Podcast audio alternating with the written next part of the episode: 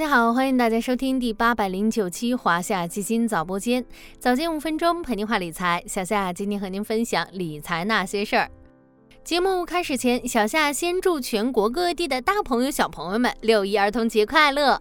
夏天到了，小夏每天下班的步伐都慢了不少，因为通勤的路上实在是太热了。与其出去感受烈日余威，不如在空调房里多待一会儿。不只是北京哈，全国各地的小伙伴可能都和小夏有着相同的感受。随着气温逐渐升高，多地拉响了高温警报。救命的空调不止带来了清凉，还带来了用电高峰。进入五月以来，全国各个地区用电负荷快速增长。有机构预测，如果面临极端气候，今年全国最高用电负荷可能会比去年增加百分之八。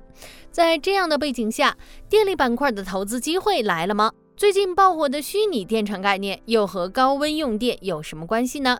咱们今天就来聊聊电力的话题。最近几天全国有多热呢？五月二十九日十三时零九分。徐家汇站气温达三十六点一摄氏度，打破了百年来的当地五月份气温最高纪录。五月三十日十二时三十分，广州国家站录的当日最高气温三十七摄氏度，打破该站五月气温最高纪录。到了十四时三十分，这一记录已经刷新至三十八点五摄氏度。天气热到破纪录，小伙伴们迅速变成空调新人，全国用电量也随之快速上涨。国家能源局近日公布数据显示，四月份全社会用电量六千九百零一亿千瓦时，同比增长百分之八点三。而这或许只是开始。根据中国电力企业联合会预测，今年全社会用电量可能会达到九点一五万亿千瓦时，相比去年同比增长百分之六。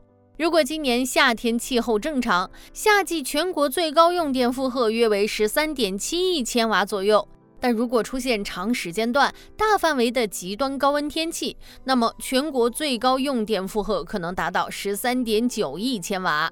和高温天气一起火了的是虚拟电厂概念。最近 A 股市场上的电力板块持续上涨，虚拟电厂概念表现尤其抢眼。为什么虚拟电厂概念突然火了呢？虚拟电厂能发电，缓解用电紧张吗？首先要理清一个概念：虚拟电厂不是传统意义上的发电厂，也并不能发电，它更像是一个智慧能源系统。把不同空间中的可调、可中断的负荷、储能、微电网、电动汽车、分布式能源等一种或多种资源聚合起来，实现自主协调、优化控制，参与电力系统运行和电力市场交易。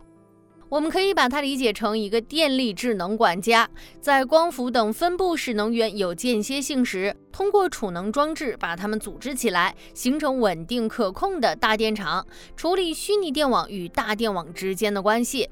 高温天气用电紧张和虚拟电厂的应用又有什么关系呢？重点在于我国目前的用电矛盾，并不是发电量不够，而是高峰期不够用。还是来自国家能源局的数据，截至四月底，全国累计发电装机容量约为二十六点五亿千瓦。从理论上来说，是可以解决不到十四亿千瓦的全国最高用电负荷的。但大家要注意，发电高峰与用电高峰是不一样的，尤其是随着光伏、风电等新能源装机规模的提高。发电高峰期往往是在白天，而工业和居民用电高峰期却会延续到晚上。因此，我们的用电核心矛盾已经从发电装机转向尖峰负荷。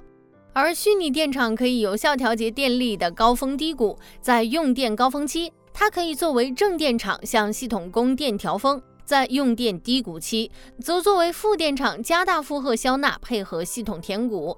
作为绿色能源充电宝，虚拟电厂正在成为提高新型电力系统灵活性的重要手段。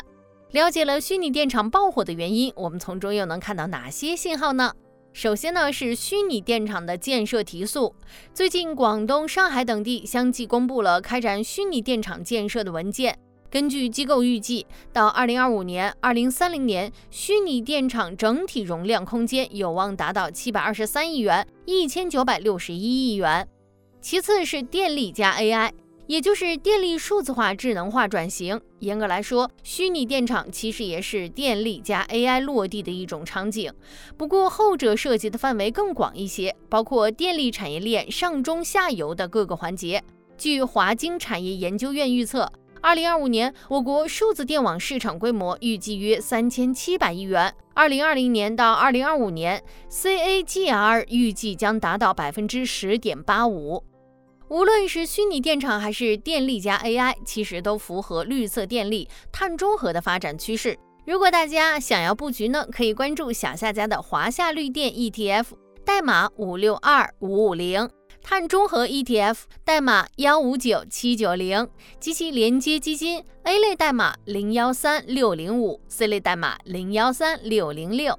最后还要提醒大家。咱们早播间第八百期的声音邮局朋友请听活动中，优质声音已经筛选出来了，不如点击海报跳转专辑栏目收听声音，并在相应声音的评论区打出加一，为你喜欢的声音评论点赞打 call 加油吧！点赞为期一周，快快分享给朋友参与吧！